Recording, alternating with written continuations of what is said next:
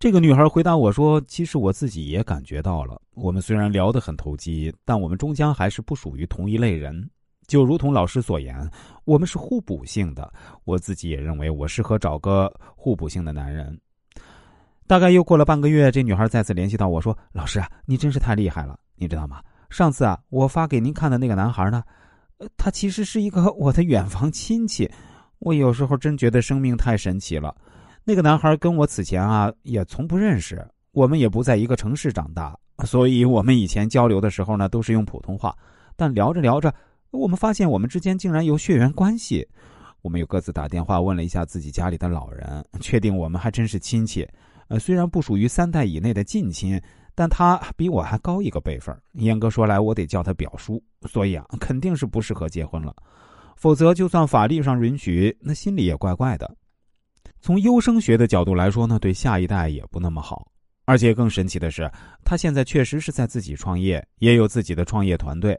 那他昨天啊，还主动邀请我跟他一起去创业。哎，我就想跟老师确认一下，您真的认为我们适合在一起创业吗？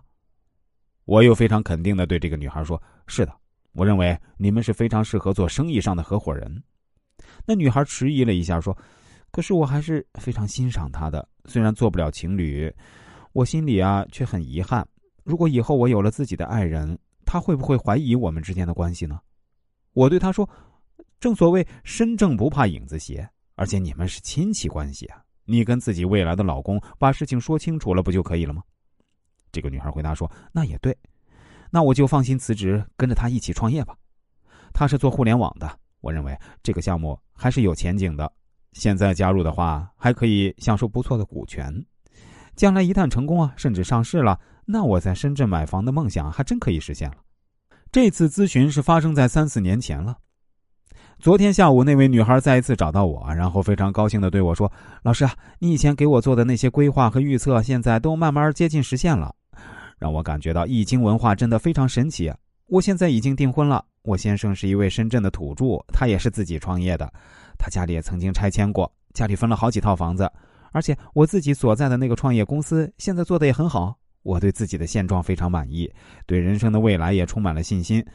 虽然这些年我都是自己一步步走下去的，但您当年给我的建议啊也非常重要，所以啊，在我内心深处对您一直是非常感激的。